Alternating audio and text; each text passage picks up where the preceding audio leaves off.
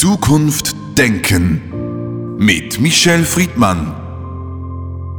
Heute mit einem Zitat von Rai Kurzweil.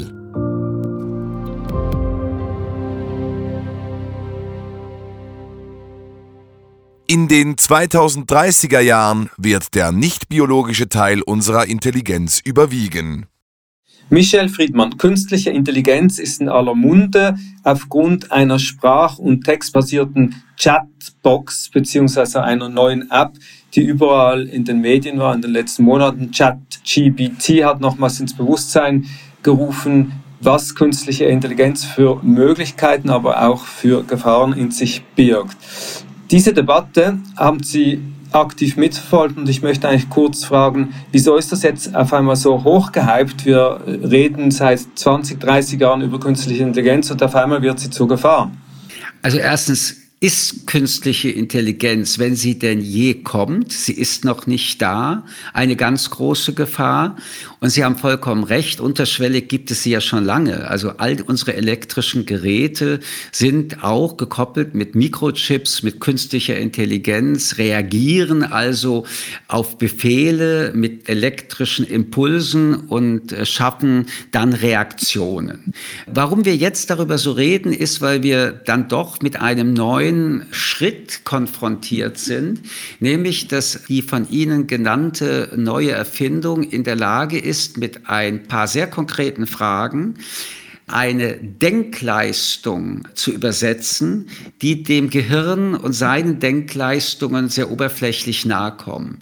Das heißt, sie stellen ein paar Fragen und können daraus einen Aufsatz generieren, der die gesamte Informationswut, die in diesen Systemen gespeichert sind, sehr aktiv durch Algorithmen kombiniert und eine Sprachedition, die auch inhaltlich mehr oder weniger beeindruckend ist, hervorbringt. Aber ihr Gehirn ist immer noch intelligenter als alles, was wir an künstlicher Intelligenz haben, nicht unbedingt in der Fähigkeit zu memorieren, nicht unbedingt in der Fähigkeit, ein Algorithmus so zu programmieren, dass alles, was an Informationen bei Ihnen ist, sofort abrufbar ist.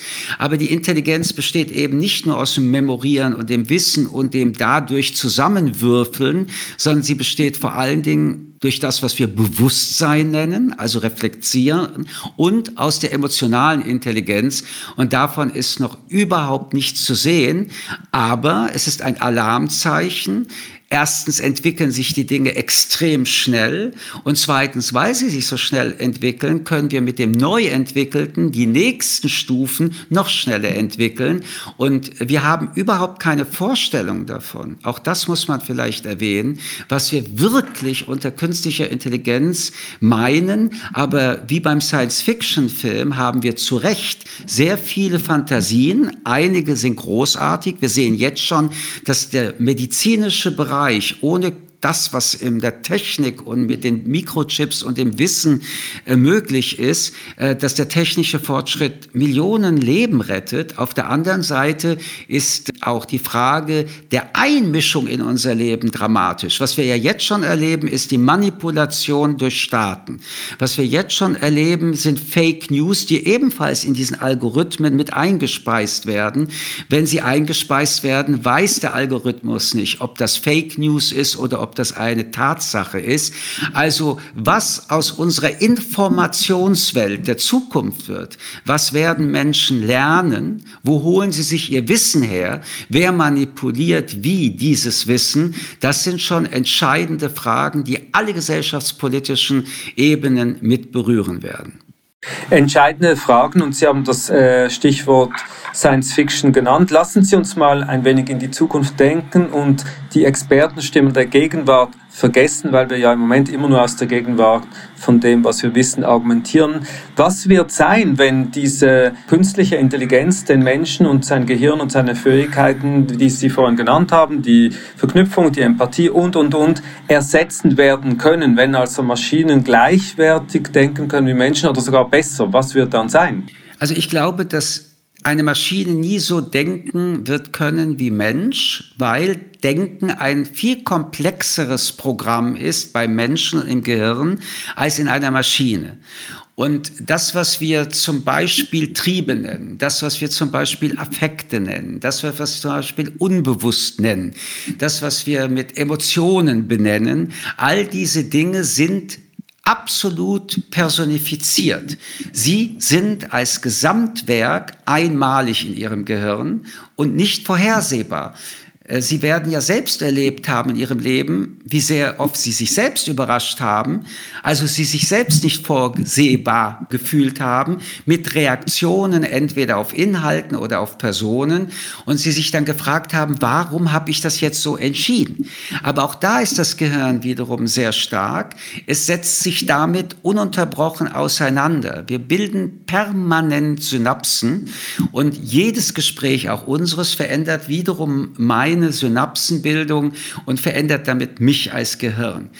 An diesen Fragen, glaube ich, werden wir noch lange bei Robotern oder bei künstlicher Intelligenz diese Qualifizierung nicht haben. Nichtsdestotrotz, und das ist das, worüber wir reden, Gesellschaften und vor allen Dingen immer wieder bei jungen Menschen leben von einer Wissensvermittlung. Und wir erleben ja bereits jetzt, dass aufgrund der sozialen Medien, die auch ganz offen sind für Manipulationen. Menschen, die in einer sehr reduzierten Informationsvermittlung leben, also nicht mehr Zeitung lesen, sondern sagen, ich habe mein Internet, ich habe eines der Apps, die mich interessieren, mit Weltbilder sich entwickeln und aufwachsen, die mit der Welt und wie sie in ihrer Pluralität und Differenziertheit sind gar nichts mehr zur Verfügung äh, haben und kein Verständnis mehr entwickeln. Jetzt stellen wir uns mal vor, dass es Plattformen geben wird, die das sogenannte, das ist das, was erreicht werden könnte, Weltwissen, das dann auch wiederum global vermittelt wird, immer wieder an junge Generationen weitergeben. Und dass dieses Weltwissen ein manipuliertes ist. Ein manipuliertes durch kapitalistische Interessen, durch staatliche Machtinteressen, wo Wahrheit, Tatsache und Lüge auf dem ersten Blick überhaupt nicht mehr recherchierbar ist für die Menschen.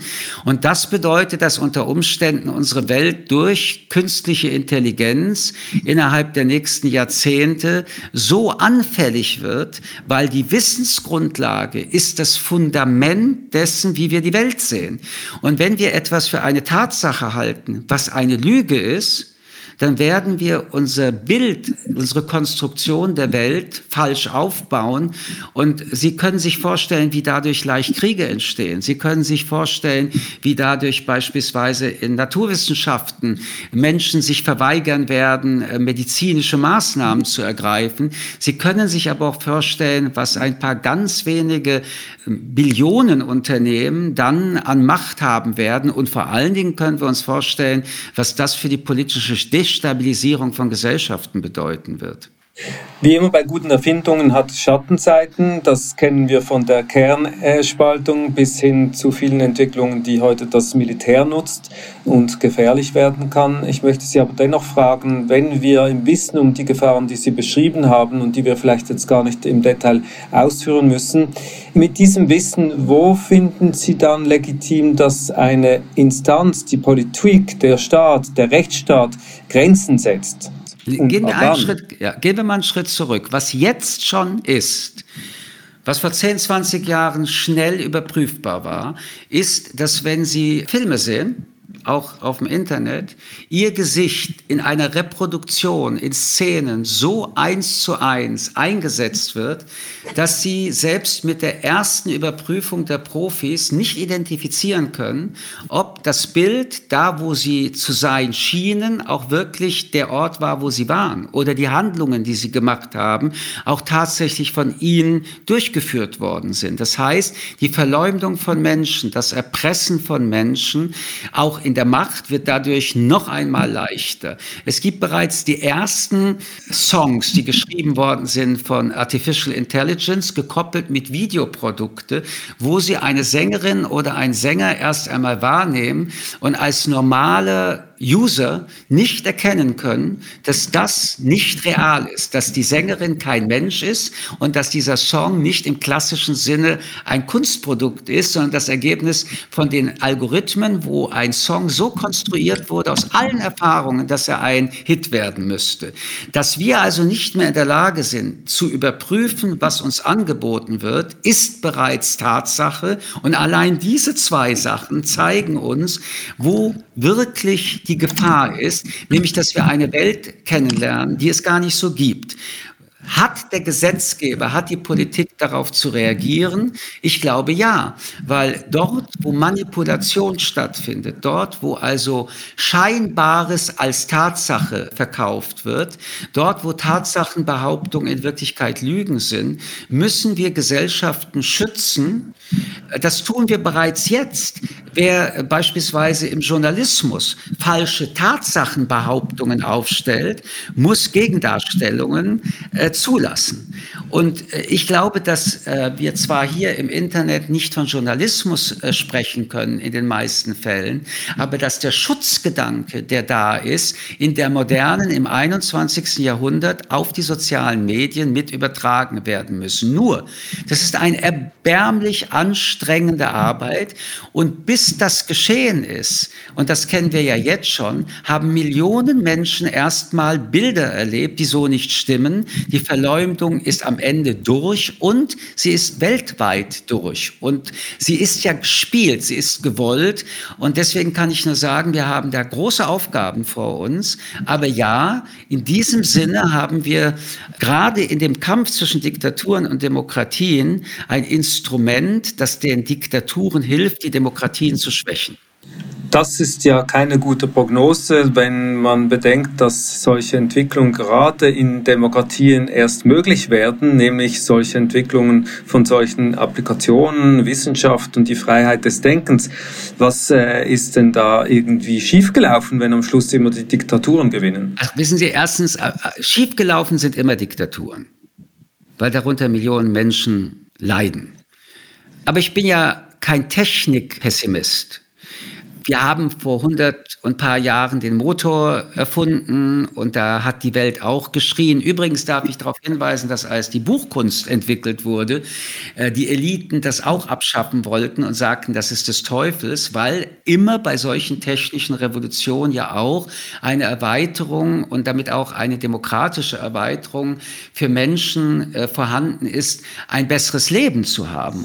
Michel Friedmann, vielen Dank für das Gespräch. Ich danke Ihnen. Zukunft Denken mit Michel Friedmann. Ein Podcast des jüdischen Wochenmagazins Tachles.